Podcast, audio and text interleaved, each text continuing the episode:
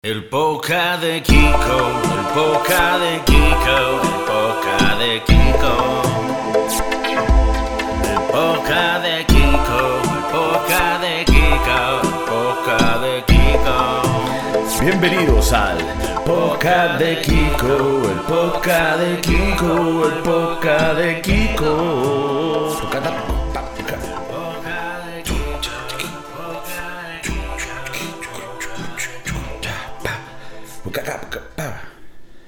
El Podcast de Kiko, episodio 10. Claro que sí, vamos bien, vamos bien. Me encanta conectar con el pueblo, con el pueblo. No joda, no joda.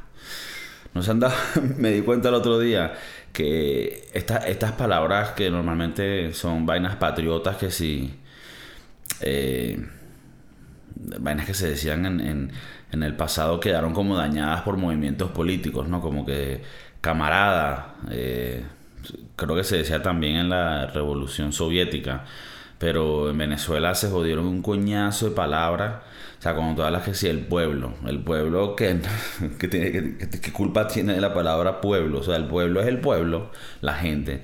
Pero en Venezuela el pueblo, el pueblo tiene un significado un poco diferente, manchado, ¿no? Igual que, que la palabra que sí, patriota. Eh, Bolívar. Bolívar, que fue, coño, Simón Bolívar el que liberó tantas naciones en Latinoamérica y en Venezuela tú dices cualquier cosa es bolivariana y significa que es una mierda, pues. Si es bolivariano significa que no sirve. Que no funciona, chico. Entonces, bueno, nada, pero igual me gusta conectar con el pueblo. Pueblo querido. No volverán, no joda. Eh... No sé si se acuerdan los que son venezolanos y los que no, pues se los, se comento. En Venezuela uno de los lemas que tenía el régimen de Chávez era decir no volverán, como diciendo todos ustedes que eran ricos y que oprimían al pueblo no volverán. O sea, para que tú un poquito el mensaje de odio, ¿no? Eh, no es como que eh, vamos a trabajar juntos entre todos y hacer que un país crezca. Así sea mentira el discurso, no. Aquí era de una no volverá, no joda. Se van para el coño su madre con sus vainas de rico, mamá huevo. No joda. Eh, bueno, pero quería conectar con el pueblo. Eh, espero que les gustó mi bailecito con el, con el soundtrack. eso lo, compuso la orquesta del, del bueno, del del canal, una producción pues multimillonaria obviamente. Y bueno, muchos músicos, trajeron muchos músicos, trajeron, estoy diciendo ahorita por lo menos muchas palabras bien, trajeron, no extrayeron, extrajeron y no extrajeron, extrajeron, ¿verdad? Eh, o igual que orquesta, ahí esa siempre me, me, jode. Orquestra no es orquesta tampoco, es orquesta tampoco, ¿ves? Pero ustedes saben lo que quiero decir. La, la orquesta sonora hizo esa canción del Postcard de Kiko, el Postcard de Kiko. Entonces, bueno, nominada para los Grammys latinos, un, coñazo de vainas, ¿no? Pero aquí siempre nos mantenemos humildes. Y bueno, para adelante, para adelante. Una cosa que estaba viendo, que me estaba dando cuenta en los últimos, bueno, ya lleva tiempo, ¿no? Pero es algo que cada vez eh, lo ves más, está hasta en la sopa son estos videos cortos de, de mujeres, son siempre unas chamas que están podridas de buena y entonces están como haciendo bailecitos, ¿sabes? Es como en TikTok, es más o menos lo que se hace. En realidad no conozco mucho el mundo de TikTok, me he estado intentando meter, abrir una cuenta para, bueno, para poner cosas del podcast. Eh, tenemos un podcast también en inglés que se llama The Broski Doodles, que es muy divertido. Si lo quieren escuchar, eh, en el link pondremos también la dirección del canal, pero es muy divertido. Y para ese también le hicimos un TikTok para montar los clips. Pero bueno, no, no, es muy raro, de verdad, o sea, es muy raro. Pero en Instagram que lo estaba empezando a entender, ¿sabes? Como que, ok, ok, ok. Entonces ahora también tienen esta vaina que son los reels. Eh, no sé ni cómo se llaman, porque no son, no son stories tampoco. Porque las stories son como una vaina que, que aparece y luego se va, ¿no? Es como por día. Que ya de por sí es, no lo entiendo tampoco. O sea, es como que ya yo, estoy por los posts, ¿sabes? Yo hasta ahora entiendo los posts. Coño, pongo el post, lo viste, coño, qué de pinga. ¿Sabes? Reacción, feedback, plomo. Pero ahora no, el story. Entonces una como, es como más exclusivo, es como en el día. Ve lo que estoy haciendo, pero hoy. Y entonces te metes en los stories y tienen como mil punticos de vainas. Y yo digo, coño, pero. Verga, no, no. No sé si es que no lo entiendo. O no entiendo la psicología detrás de poner todos los días todo lo que hace. Es como un poco fuerte. Y, y te hablo de alguien que debería de poner cosas tal vez más a menudo porque siempre estoy trabajando con contenido y bueno, lo, estoy practicando y así- haciendo mejor. Pero gente del día a día que, que pone miles de vainas y no lo entiendo, o sea, no, no sé qué es lo que quieres decirme, pero se empieza a poner más extraño cuando hablamos de los reels, ¿no? No sé cómo coño se llaman. Sí, son, pero saben lo que estoy hablando, ¿no? Está el post, está la story y ahora hay algo nuevo que son los reels, que son vainas de gente que tú no conoces. Es como que, mira, vas a escuchar, mira, mira estas vainas para que las escuches. Y tú pensarías, bueno, ok, si fuese contenido random, que tú dices, bueno, vamos a escuchar un, un coñazo de vainas y ve que... Pero es todo el mismo prototipo de contenido. Es un video corto, una canción pop popular y una carajita, una chama, pues, eh, como les digo, que está la mayoría del tiempo súper buena.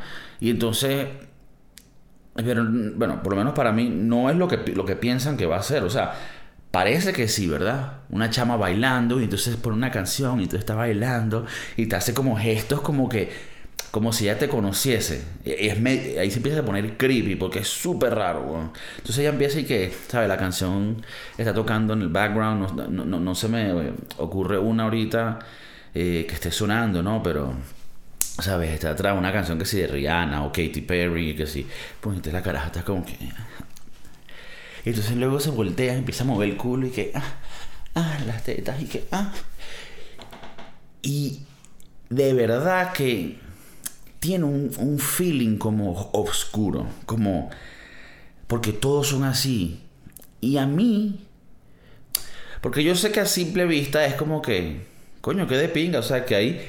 Si ya de por sí en Instagram era ilimitado el contenido de mujeres mostrando las nalgas y, y las tetas, con, el, con los reels es como que no tienes ni excusa. O sea, no tienes ni siquiera que poner el texto estúpido de que coño, eh, ¿sabes? Porque normalmente el, el- la foto mostrando el culo, las tetas, siempre viene con un mensaje inspirador, porque si no, no tuviera sentido, ¿no? O sea, tú tienes que ver el culo, ver las tetas y luego ver abajo, ¿sabes? La fortaleza que tengo es la que me lleva hasta aquí, eh, ¿sabes? No, no, es el, no es la sangre, sino el tiempo que conozcas a alguien. Siempre es un, siempre es un mensaje ahí que ni siquiera llega a, fil- a, filosófico porque se queda como un poco corto siempre, ¿no? Pero ya muestra sus tetas y como que... pues, La clásica es que sí, solo Dios podrá juzgarme, pero bueno, eso ya es un poco cliché. Pero por ahí van, ¿no? Pero con el real, que no sé cómo se llamará en español, porque no, no, no, no, no, te- no conozco mucho de estas huevonadas, pero es la otra huevonada después del story, que es más arrecha, que es como el TikTok en Instagram, el real. Para esa no necesitan ni la excusa de un texto inspirador, eh, motivador, no. Ahí sí es, no joda, muéstrame lo que tiene. Me hace sentir que esos reels parecieran como propaganda para una vez contratar a la chama. O sea, y, es por, y es- creo que porque todavía lo estoy analizando, es una vaina profunda, ¿no? Toda esta vaina de las redes sociales toma, toma esfuerzo analizarlo. Y yo veo esta vaina de estos reels con estas mujeres, porque es que no veo hombres ni, ni otras cosas, no veo ni cosas graciosas, es puro mujeres eh, bailando una canción, mostrándote el culo y, y mirándote. Es súper raro, weón, porque es oscuro, weón. Es como... Ah, ¿cuál es la palabra? Es como esa película... Coño, no sé ni cómo se llamará en español, porque la- los nombres en español lo vuelven una mierda, pero la película esta Saw, Saw, S-A-W, ¿no? La de los que están en un cuarto, eh, que después inspiraron a los game rooms, que ahora la gente va a un game room y en- o no, un escape room. Y entonces entre todos como que, bueno, vamos a descubrir cómo salimos de aquí, weón. Un escape room, marico, venimos de Venezuela. Eso sí fue un escape room, no vete por Cúcuta, pasa por aquí, no, pero no, están firmando el pasaporte, coño la madre. ¿Qué hacemos? No, vete por la trocha, vaina, pum, pum, pum, pum, verga. El taxi que iba para Cúcuta casi, un chamo lo robó, casi me mete un tiro, me quitó la lata, pero tengo el pasaporte, vamos bien, ok, pum. Escape room, ¿me entiendes? Escape room. Bueno, esa mierda la hacen en los lugares donde las vainas funcionan, hacen un escape room. Bueno, eso, eso viene de esas películas, Saw. Bueno, el, el- fucking punto de la mierda es que cuando yo veo esas carajitas en Reels, siento que es como que. Cuando yo carajita es. ¿Sabes? El slang venezolano, no. Estas chamas estoy seguro que son todas mayores de edad, pero bueno, son chamas entre 20, 30 años. Hoy en día creo que ya después de los 30 años, eh, la sociedad te considera que ya eres una persona anciana y bueno, ya deberías empezar a pagar tu, ancianato eh, con cuotas cómodas, ¿no? Desde ahora. Bueno, el punto es que esta chama y entonces pareciera que es como que se estuvieran vendiendo, como que mira, ¿quieres comprar este beta? ¿Ah? Entonces siempre que, bueno, como les digo, canción de Rihanna o canción de Shakira. Entonces la carajita que... ah. Entonces es súper extraño que yo entiendo lo que ustedes quieren pensar, ¿no? Es como que Kiko, sí, me vas, me a venir con esa de que no te estás tripeando a las chamas esas bailando, huevón. Al principio, la mentalidad instintiva animal es lo que tú piensas, es lo que te lleva, ¿no? Es como que coño. Pero cuando lo ves una vez y lo ves dos veces, lo ves tres veces, ya es como que. Pero ¿dónde está la familia de estas muchachas? O sea, como que. Me entra como. Como feeling de papá. Como, coño, ¿y estas muchachas qué coño? ¿Quién les está enseñando estas cosas, vale? ¿Sabes? Tal, tal vez cuando hay otras etapas, otras personas que lo pueden ver como un tío, ¿sabes? Cuando digo un tío, normalmente el tío a veces es un poco inapropiado, ¿no? Y dice, coño, estas carajitas, verga, no huevo, nada. Y toda esta vaina sí es gratis en este, en este, en este- coño, esta vaina los ríos, ¿vale? Coño, calidad, chamo. Coño, sobrino, no jodas. Ese es el tío. Pero para mí me viene más el feeling de papá, que es como que, conchale. Cóchale. Coño, mira, María Alejandra, de verdad, esta chama, esta chama, ¿tú las conoces? No, papá, esa vaina sí aparece como la nada. Coño, mira. Verga. No, es que de verdad. Mira, Michael Francisco, por favor. Un nombre tipo más moderno que en Venezuela, ¿sabes? Venezuela, por lo menos, nombre moderno. Eh, Tiago. Nombre moderno ahorita. Coño, ponle Tiago. Ponle Sebastián. No, Sebastián hasta se queda viejo, ¿no? Pero Tiago. Ponle Luca. Coño, no, él se llama Luca, es, nuevo. Ponle Tiago. ¿Sabes? Ponle Iker. Son nombres ya más, más, más modernos, ¿no? Pero en su tiempo, ¿sabes? Eh, un. fácilmente. Un. Coño, José Francisco, estas vainas, tú, tú ves estas vainas en el Riel, todo el día esto es Instagram. Coño, oye papá, no, yo no las conozco, esas son chamas que están buscando la vida. Ah, ok. Extraño. Entonces cuando tú ves esos videos, tú piensas que va a ser de pinga, tú como que, caño, tú, tú entras con la mentalidad del tío inapropiado. Como que, caño, estas carajitas, vale, no jodas, pásame los lentes ahí, verga, coño. Coño, esta vaina es gratis, chavo. Coño, vale. Coño, ay, Zuckerberg, weón, es que Zuckerberg no da. Pero ya después que ves dos o tres, ya te empiezas a sentir como el papá preocupado, como que, verga, y esto, tantas hay haciendo esto, pero estas son chamas, no- son chamas normales, no son chamas art. Porque si tú al principio piensas que son artistas, tú al principio, bueno, todas se creen artistas, ¿no? Pero al principio tú piensas que son, porque si tú ves a Shakira ahí, ah, ah, ah, tú como, ok, lo entiendo. Pero entonces ves una chama normal, normal y corriente, que es la que te atiende en el supermercado, y entonces está ahí casi desnuda y...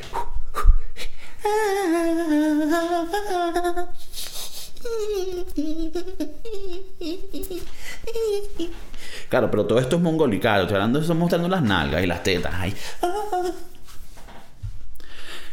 Y llegas a un punto donde dices, no, hermano, no, no lo apoyo. No me suscribo a esto. Es más, ¿dónde está la lobna? ¿Dónde está? Bueno, la lobna no. En, Venezuela las lobnas es como donde protegían a los menores de edad, pero esto no creo que es un problema de menores de edad. Un problema de putería en general. ¿Y qué es lo que está pasando, siento yo? Cuando esto del internet empezó, vamos a hablar de 10 años atrás, si a ti te pasaban fotos, ¿sabes? Confidenciales de, de, de mujeres, o en el caso de mujeres le pasaban fotos de hombres, era como que, ay, mira, mira, eso es eh, Sofía Vergara en una revista. O, mira, marico, pan, mira esto. Era como que, coño. Y hoy en día ha llegado un momento donde, donde se ha, e, está, tan expuesta la sexualidad que ya es como que estamos, voy a decir esta palabra seguramente mal, estamos disentetizados, no joda, creo que la dije bien, disentetizados, mamá huevo, joda, el pueblo, el pueblo conmigo, hasta la batalla final, no joda, no volverán. Rojo, rojito, mira, ve que estoy rojo, rojito. no volverán, no joda.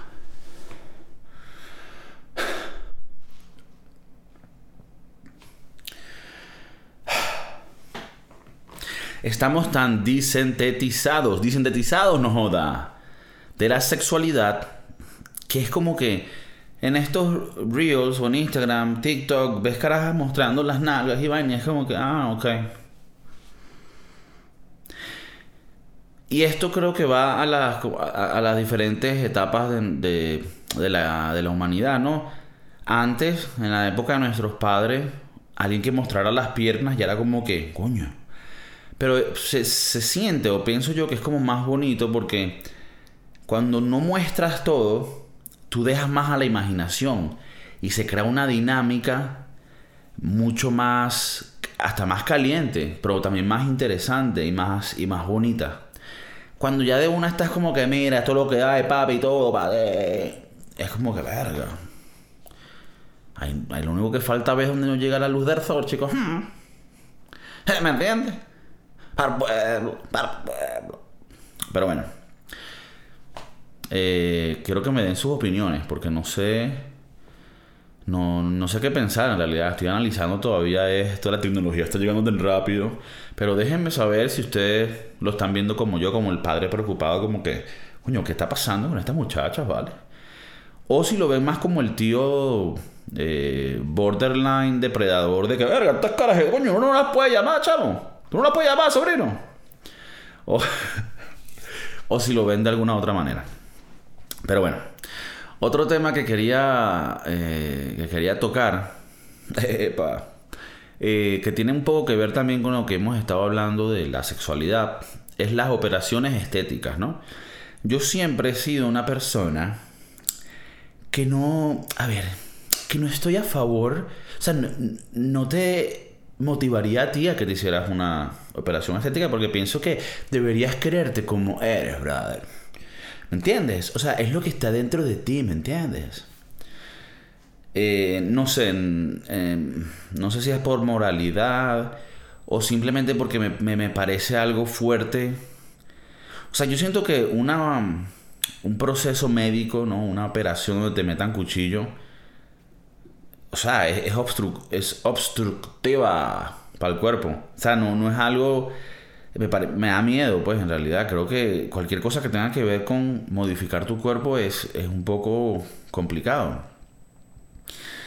Entonces, que tú lo hagas por una razón estética, me parece un, bueno, obviamente es, vanidoso, pero también me parece un poco hasta arriesgado y un poco ah, egoísta, ¿no? Y esta es mi opinión y todavía soy una persona que cuando puedo cambiar de opinión en base a, los datos que tengo, pues, pero voy a ser honesto con, con, ustedes como siempre lo he sido. Y así es como me siento y si tú te sientes diferente está totalmente bien. Pero te voy a hablar, como, como esto se profundiza un poco, y empiezan a haber unos matices donde hasta yo mismo me dudo de mí mismo. Eh, porque claro, algo es que tú te hagas una, un proceso médico por algo de salud, ¿no? Es algo que lo tienes que hacer.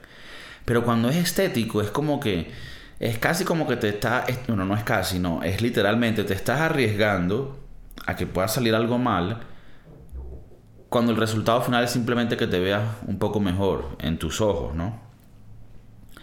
Entonces me parece raro, eh, porque también, otra cosa, si te vas a hacer un proceso de estos, debería ser algo que ya, que ya lo hayan hecho por muchos años y esté ya probado que, que se hace muy bien. Por ejemplo, en general, o sea, no apoyo las operaciones estéticas, pero la operación de los senos, hacerse, como se dice en nuestros países, hacerse las tetas, es ya es algo que lo han hecho como por 40 años. Entonces lo hacen perfecto, ¿no? A menos que te vayas con un loco. Lo hacen muy bien. Entonces es como más seguro. Sin embargo, te meten esas prótesis y creo que todavía tienen que a los 15 o a los 10, 15 años meterte y sacarte y ponerte otra. Que también me parece un poco como que, coño. Y si no estás en posición para pagar una operación, o sea, no sé, me parece que hasta con eso es un poco peligroso. Pero ya es algo que lo han hecho por muchos años. Me parece loco la gente que se hace operaciones con cosas casi que la están probando, que están en estado beta, ¿sabes? Por lo menos el culo, se hacen el culo, las nalgas, y eso todavía no lo hacen bien. Eso queda como un pañal cagado. Entonces, coño, es fuerte porque. Porque no, no, no, entiendes qué es lo que pasa por estas personas en sus cabezas. Y después entra la parte de que, bueno, coño, tal vez ellos no se sienten bien y esto los va, los va a hacer sentir mejor. Pero la mayoría de las veces creo, y esta es mi opinión, que lo que tú estás buscando acomodar internamente haciéndote esta cirugía externa, después que te hace la cirugía, es como que se dan cuenta que no terminan de llenar eso que, que estaban buscando y a la final eso solo lo puedes llenar contigo mismo buscando dentro de ti. O sea, es, como la gente que se compra cosas y sigue comprando cosas queriendo llenar algo que no lo vas a llenar nunca porque lo tienes que llenar tú mismo eh, espiritualmente o como lo quieran ver. Pero bueno, el punto es que tampoco, o sea, trato de no juzgar a estas personas que quieren hacerse estas operaciones porque uno no sabe, especialmente en, en el caso de las mujeres, lo que tal vez ellas sienten como que no, mira, ven esa muchacha que tiene las tetas más grandes o el culo y ella, coño, yo quiero tener las tetas también así, pero la lotería biológica me dio esta chiquita. Y es como que, coño. A ver, para los hombres también, o sea, uno nace con cosas que tiene, con aspectos, con, con características y a la final te juega la lotería. Yo de verdad que trato de, ¿sabes? No sé si es que me acepto como soy o o que me da demasiado miedo hacerme una... O sea, tú ves a unas personas que se hicieron Botox hace 20 años y hoy en día, hermano, no parecen más joven. O sea, terminan pareciendo andrómedos de otro planeta. El otro día me vi un documental que, por cierto, es excelente. Se llama Tiger o Tiger. Es el documental de Tiger Woods, el golfista eh, moreno. Que bueno, fue. Creo que lo consideran el mejor de la historia. Para mí lo fue. Eh, y todavía sigue jugando, que es lo increíble. O sea, volvió en el 2018 y ahora está jugando, intentando batir el récord de la mayor cantidad de, campeonatos ganados. Es, un monstruo. Y lo bueno es que el golf es un deporte, no tanto como pareciese, pero que lo puedes jugar hasta edades mayores, ¿no? Esto no quiere decir que no sea un deporte donde haya muchos eh, elementos físicos y y, o sea, Tiger Woods dejó de jugar por muchos años porque precisamente tenía la rodilla y la espalda jodida. Y, o sea, es un deporte muy exigente. Pero bueno, el punto es que, como mucha gente sabe, él tuvo una época donde, con tanto billete, el carajo creo que, mm, si no me equivoco, o sea, había estado al mes necesitaba como 30 catiras, eh, ¿sabes? Prepago de Las Vegas. Y bueno, si ven el documental, de verdad que es arrechísimo.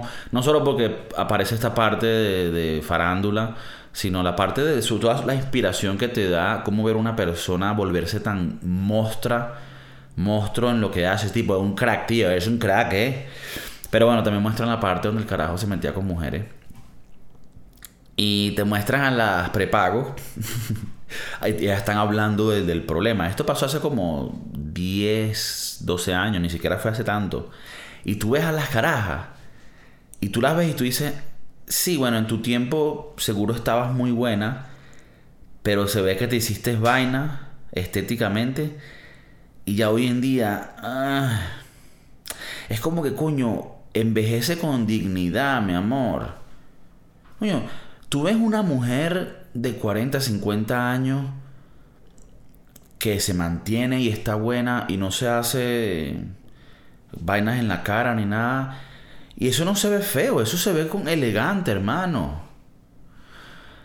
O sea, tú ves una Jennifer López, una Salma Hayek, una Penelope Cruz. Claro, estoy hablando una, ¿cómo se llama esta? La de Friends, que es demasiado hermosa. Eh, la que estuvo con Brad Pitt.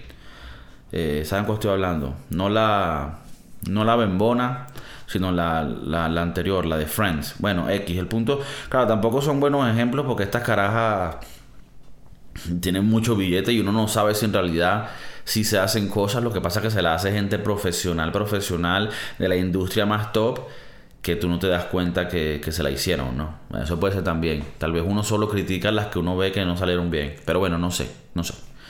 Eh, en teoría, para que sea una, una, operación exitosa, nadie se tiene que dar cuenta, ¿no? Por lo menos, bueno, en el caso de, mantenerte joven. Bueno, el punto es que, coño, enveje, envejezcan con dignidad. Entonces, si tú ves estas mujeres con las que estuvo Tiger Woods, eh, las que hablaron en el documental por lo menos, todas se hicieron operaciones y hoy en día que tienen 40, 50 años, se ven horribles. Bueno. O sea, una de verdad pensé yo que tal vez era un transgénero porque... Eh, nada contra los transgéneros, porque hoy en día todo el mundo se está sensible y, y tienen el, ¿sabes? El, ego jodido. Pero bueno, el punto es que yo pensé que era un transgénero porque parecía medio como que fue hombre antes. Y no, es que se hicieron tantas cosas en la, en la cara que parecen androides. Entonces, bueno. Digo yo todo esto porque me parece extraño y a la vez el otro día tuve un momento de reflexión conmigo mismo porque yo yo sufro de que en los párpados me salen orzuelos, ¿no? y esto es al año me sale uno. Y entonces me jode. A veces cuando me salen, después el párpado no se me termina de, de poner normal y queda como una bolsita como si estuviera, como si no durmieras, ¿no? Bolsas en los ojos. Es una vaina que me, me ladilla mucho, me fastidia. Y, y eh, eso, bueno, es el, el precio que pago yo por, bueno, por tener estas pestañas tan hermosas, ¿no? O sea, si quieres tener estas, estas pestañas de Hollywood, eh, tienes, hay, hay un problema con eso. ¿Qué pasa? Como tengo, bueno, mentira, esto no sé si es la razón, pero tal vez por la, porque tengo pestañas largas y tal vez tengo muchas, los párpados tienen más poros y como que se tienden más a infectar. Eh, por ahí va la cosa. Tal vez esa no sea la razón, pero el punto de los orzuelos es que los poros se, se, se infectan. Bueno, el punto de la vaina es que coño, que yo me tengo que poner vainas calientes en los ojos para que eso se encoja y es, es todo un tema, ¿no? Y yo te me puse a pensar, coño, vi cuando fui a chequearme los ojos que ellos hacen unas operaciones donde te abren la, el párpado te quitan y te lo dejan fino. Y lo vi y dije, coño, qué de pinga. Y después me, entró el pensamiento de las operaciones estéticas y dije, verga, ¿será que yo soy hipócrita? O sea, porque ¿será que si yo hago eso es que me estuviera vendiendo? Me estoy vendiendo al capitalismo, al consumismo. Y entonces, bueno, para que vean, le quise dar el twist para que vieran que, coño, que uno que uno también es un mamagüevo. Entonces, no sé, no sé. Eh, pudiera decir que eso de los, de los orzuelos en los ojos pudiera ser algo que te moleste a, a nivel ya médico y puedas justificar que es un proceso, proceso médico. Pero si le soy sincero, no. O sea, yo me limpio mis párpados, me mantengo mi vaina y eso no... O sea, a la final sería algo estético, ¿no? Y entonces ahí entra el, el tema o el debate de qué... O sea, hasta dónde nosotros podemos justificar algo estético. Y a ver, lo digo más como debate de opiniones, ¿no? Cada quien hace lo que le dé la gana. Habrá gente que, pensará, mira, cada quien que se haga el proceso que quiere para verse como quiere ser. Que, que podemos hablar por lo menos en los transgéneros sería el proceso, coño, más extremo, ¿no? O sea, cambiarte de sexo. Una vaina, coño, arrecha, ¿no? O sea, creo que en la escala está eso y al principio estaría, coño, quitarte las bolsitas de los párpados. Con eso no quiero justificar que si yo lo hago no sería un hipócrita. Quiero abrir debate con ustedes, amigos, para ver si es que soy un hipócrita o, o, si ustedes, ¿cómo lo ven ustedes? O sea, ustedes lo ven como que hay un nivel de, de donde uno lo puede aceptar o tal vez ustedes son, mira, que se, lo, que se hagan lo que ellos quieran pero también quiero saber cómo lo ven ustedes para ustedes, no, no, no para los demás. O sea, porque uno casi siempre es como que, mira, los demás hagan lo que quieran con su vaina, no lo respetan. No, pero quiero que me digan cómo lo pensarían para ustedes, o para su hijo, o para su pareja. Si ellos se quisieran hacer una operación para agrandarse las tetas, el culo, ¿cómo lo verían ustedes? Si es alguien cercano a ustedes. Porque quiero saber ¿Cómo lo ven ustedes con gente cercana? Porque es muy diferente cuando la gente dice, no, mira, yo, de verdad, la gente que sea como quiera ser, eh, cada quien, de verdad, como quieran. Ah, pero si es el hijo de él, no vale, coño, yo quiero que sea así, que sea machito, no joda. ¿Sabes? Entonces es un tema que quiero que profundicen con ustedes mismos, porque quiero saber qué piensa la gente, si, si la gente lo juzga. Por lo menos en Europa, hacerse operaciones no es muy común y cuando se las hacen eso no se dice, es como que como que es algo hasta que les puede dar un poco de vergüenza, ¿no? En Venezuela, Latinoamérica, Colombia, Brasil es más como coño, es como es una fiesta, no joda. Mírate, para los 15 años me van a regalar las tetas, no joda. Vamos. Y cocaína.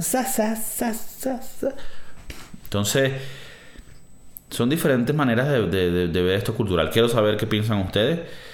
Y, bueno, me avisan.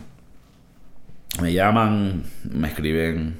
Eh, o, bueno, como quieran. En otros temas, quería hablarles un poco.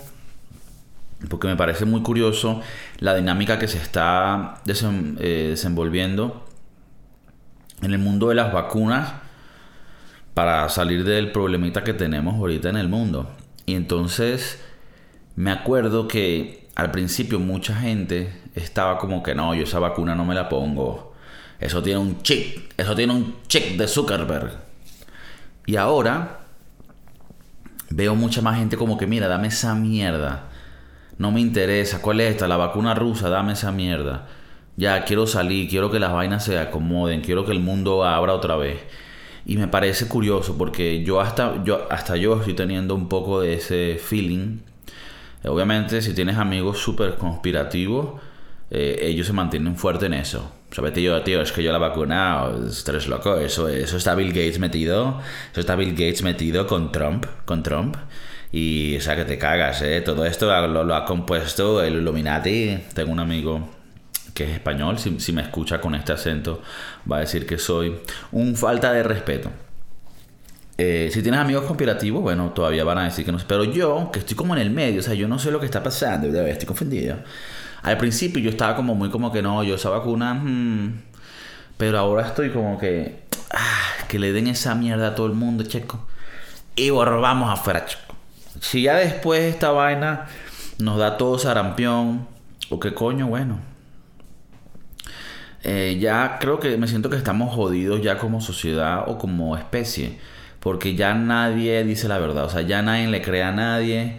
Ya todos son opiniones. ¿Sabes? salió la Organización Mundial a decir esto. Entonces todo el mundo como que, mm, no sé. Y tú mismo te das cuenta que todo el mundo tiene intereses adicionales, alternos. Entonces un poquito da miedo. Y, pero da miedo y a la misma vez como que sabes que si el mundo se va a acabar para la puta mierda, vamos a darle esta vacuna a todo el mundo y vamos otra vez a los festivales de música y vamos otra vez a los bares, chicos, y más nada. Y más nada, no joda. A intercambiarnos saliva, huevón. Eh, entonces, bueno, no sé qué, piensan ustedes, si se, se van a poner la vacuna o no. Creo que a la final se va a volver algo que técnicamente te la vas a tener que poner, ¿no? O sea, obviamente va a haber el tema de que hay gente como que no, esta es mi libertad, no joda. Y yo soy muy de las libertades, o sea, yo soy muy liberal clásico, libertario, ¿sabe? Nada con las regulaciones, eh, eh, un estado pequeño, etcétera, etcétera. Pero a la misma vez como que coño, cuando viene una vacuna es como que, ¿sabes? Como que antes de este problema cuando tú escuchabas una mamá diciendo que no, yo no voy a vacunar mi, mi, mi hijo porque eso causa autismo, era como que, señora, o sea, creo que usted es la que tiene problemas mentales, o sea, si no va, había un chiste que, le, que decía como que la, la, señora le preguntaba al doctor, ¿usted cree que debo vacunar a mis hijos? Y el doctor le decía, coño, bueno, en realidad solo los que usted quiera, con los que usted se quiera quedar, ¿no? O sea, con los que no quiera que se muera. Y ahora cuando sale esta vacuna de, de esto que tenemos ahora, ahora nadie sabe, ahora todo el mundo como que lo duda. Y lo entiendo, o sea, por lo mismo que estoy diciendo, o sea, el mundo es una, un mar de mentiras, no crees en nadie, todos son unos cabrones. Y entonces es un poco difícil eh, hacer la...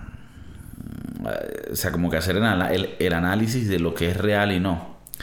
Pero al final creo que por razones técnicas vamos a tener que ponernos la vacuna todos porque para viajar te la van a pedir.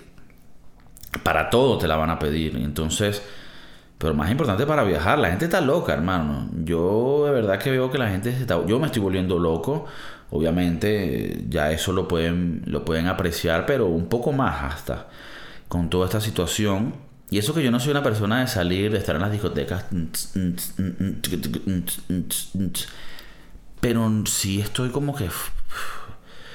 ¿Sabes? Aquí en España las restricciones son una ladilla. Eh, no puedes ver a... Porque yo no soy de discoteca, pero sí quiero ver a gente. Quieres salir. Tienes que estar en tu casa a las 8. Entonces si sales de trabajar a las 6 es como que nada, te quedas en tu casa, mamá huevo, muérete.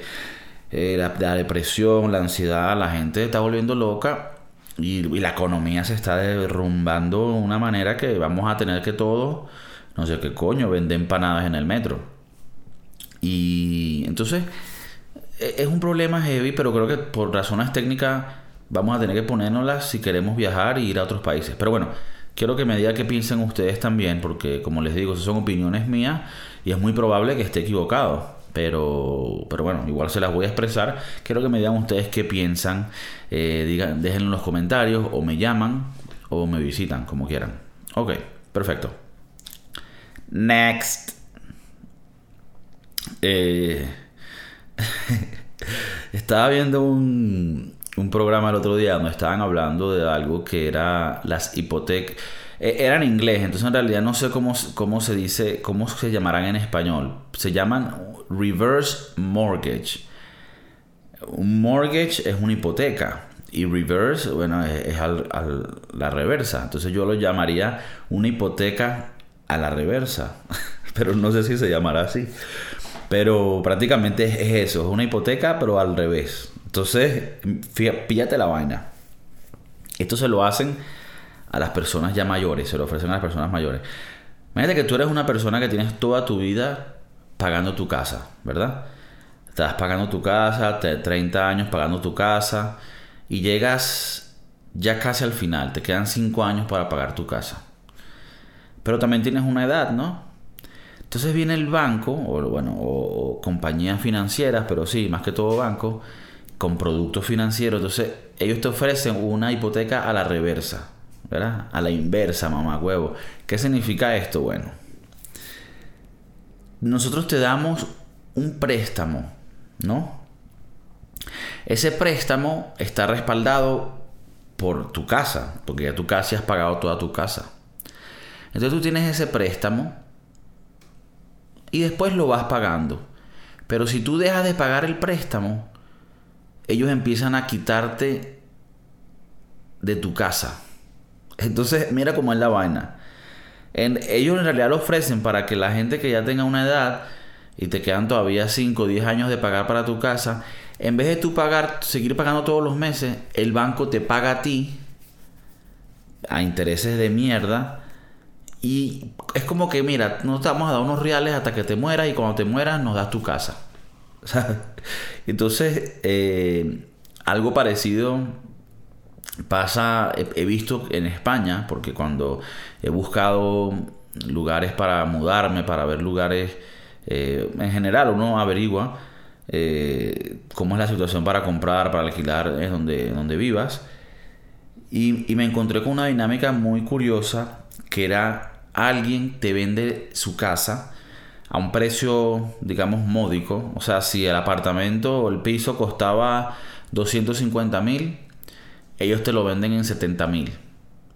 Pero ellos van a vivir en el, en el piso hasta que fallezcan. Entonces es una manera de la gente que ya tiene pagado su vivienda.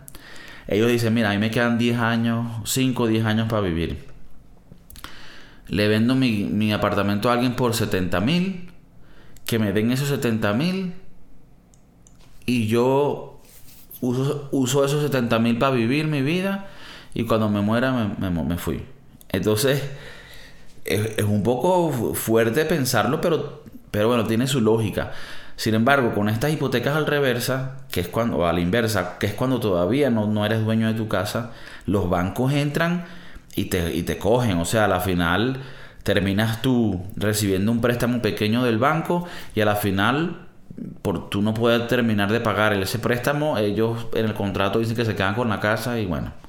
Pero me da risa porque lo estaba viendo en un programa donde estaban mostrando un, un comercial eh, y, te lo, y, se lo dirigían a la, a la, gente mayor como muy bonito, ¿no? Como que tienes toda tu vida pagando tu hipoteca, quieres sacar provecho de eso y vivir tu vida con dignidad Llama a nuestros agentes para información gratuita de la hipoteca a la inversa.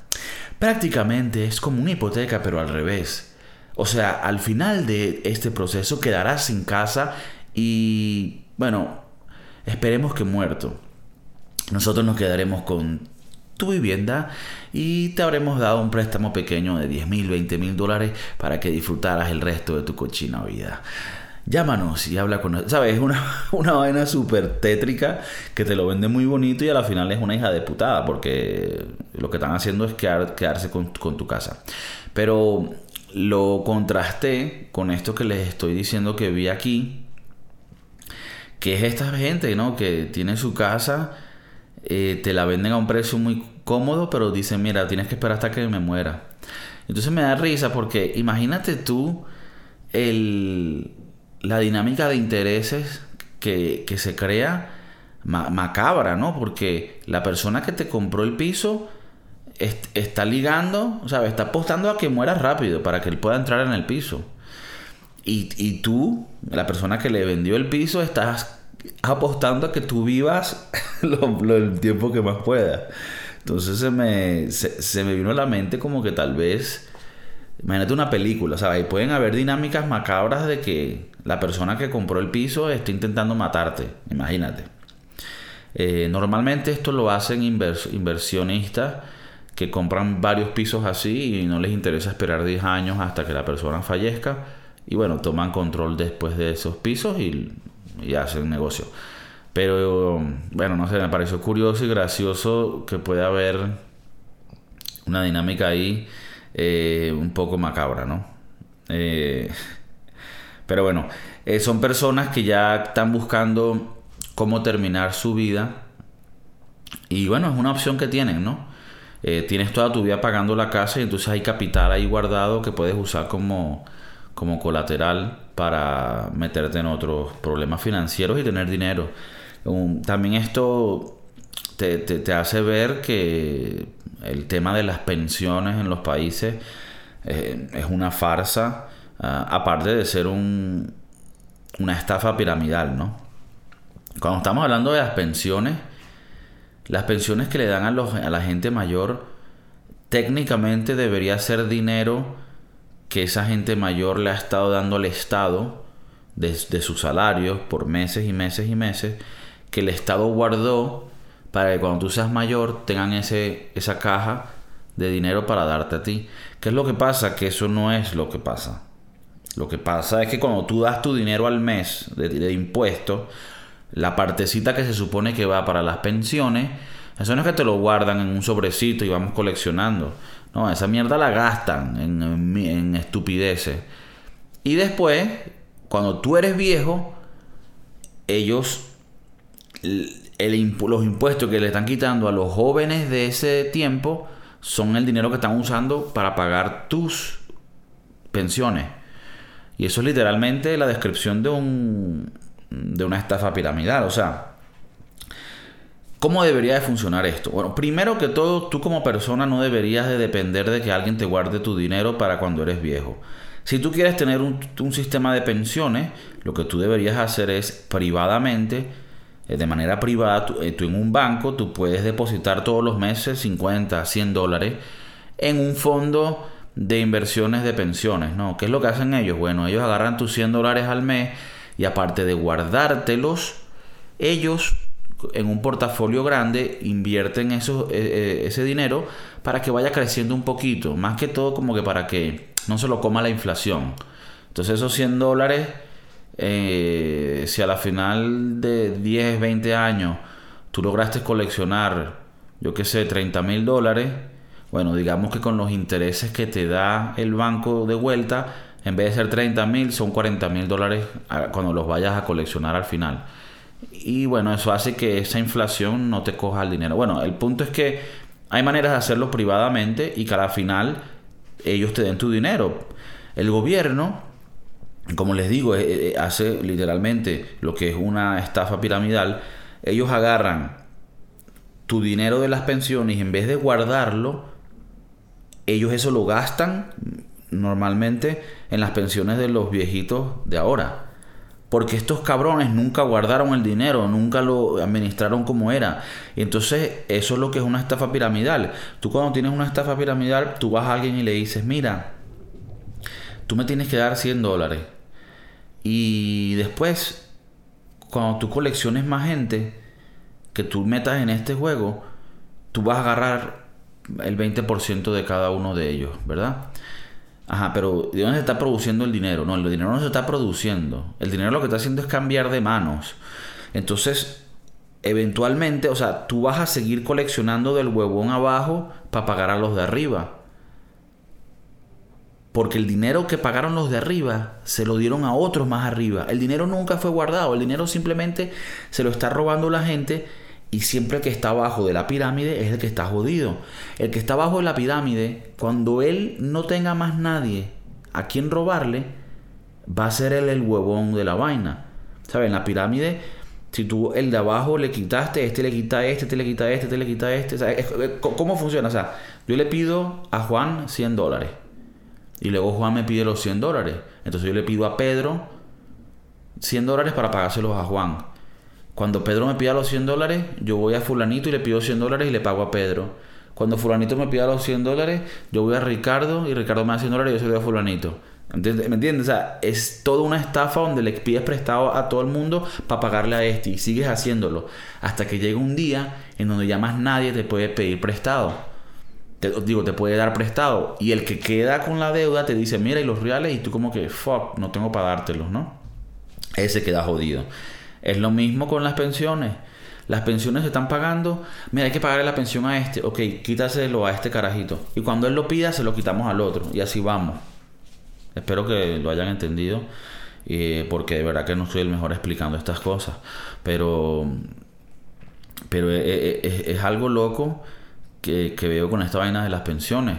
Eh, o sea, prácticamente yo, bueno, primero que yo no voy a depender de unas pensiones del Estado, pero si tú, si tú quisieras depender de eso, yo no sé si de aquí hasta que yo tenga edad eh, para, ser pensionado vaya a haber un sistema de pensiones. Tal vez eso, ese dinero se lo robaron y, ya después en el futuro no, hay, no haya nadie que, a quien quitarle impuestos para que me paguen a mí. Porque esto pasó en Venezuela. ¿Qué pasó con toda la gente que fue horrible, ¿no? Gente mayor que trabajaron por 30 años en, un, en el gobierno o en una empresa y todos los años le pagaron al gobierno un pedacito de dinero para tener unas pensiones. Obviamente, si en países primermundistas se roban las pensiones, imagínate lo que pasa, lo que pasa en un arcoestado, eh, ¿sabes? De un régimen comunista como en Venezuela, ahí ese dinero desaparece antes, antes que, que lo dé. Entonces, hay gente que después de toda su vida trabajando con la inflación rampante, todo lo que coleccionaron en su vida, que, pudieron haber, que pudo haber sido 50, 100 mil dólares para retirarte, termina siendo 50 dólares como mucho. Y estoy hablando en casos positivos, pues. Hay gente que quedó casi con un dólar, porque la inflación se comió todo. O sea, entonces e, es, tan volátil esto de las pensiones. Primero, o sea, es, volátil si lo hicieras real. O sea, eh, ya de por sí tú guardar dinero abajo del colchón, que es lo que es una pensión, ya ese dinero va a estar devaluado cuando lo quieras usar en 30 años. O sea, ya de por sí, haciéndolo real, guardando el dinero real, ya es una mala inversión.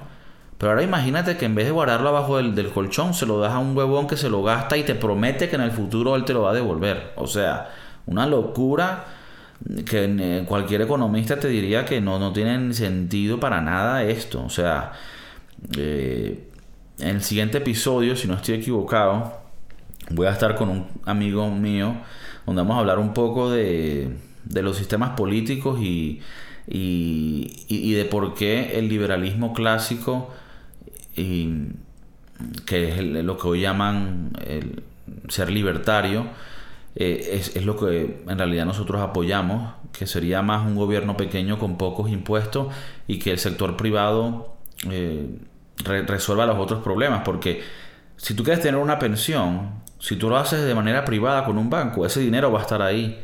Pero cuando lo haces con el gobierno, estás jodido. Y el problema es que el gobierno no te da una opción. El gobierno no te da una opción de, hacer las pensiones con ellos o no. Está obligado. Entonces, me parece que son temas que, como les digo, les vamos a tocar en el siguiente episodio. Y vamos a profundizar en cómo diferentes programas de gobierno lo que hacen es herir a la sociedad eh, en grande. Pero, pero bueno, por ahora solo quería dejarles con ese, con ese tema. Eh, que también me, me cuenten qué piensan ustedes, si donde ustedes viven pagan muchos impuestos, si creen que esos impuestos sí son justificados o si piensan que son muy altos para las obras que ven eh, que, ven que se hacen, ¿no? Eh, en base a ese dinero que se, que se colecta de, de toda la gente que paga los impuestos. Y bueno, Espero que hayan disfrutado hoy del podcast de Kiko. El podcast de Kiko. Los quiero. Gracias por sintonizar. Gracias por escucharme. Eh, y bueno, espero que haya sido divertido y hayan aprendido un poco hoy. Espero que su líbido haya subido. Y bueno, que puedan que puedan eh, tener un, un, performance sexual eh, más alto de lo habitual gracias a este modo de catarsis que han tenido conmigo. Se me cuidan. Peace. El poca de Kiko, el poca de Kiko, el poca de Kiko.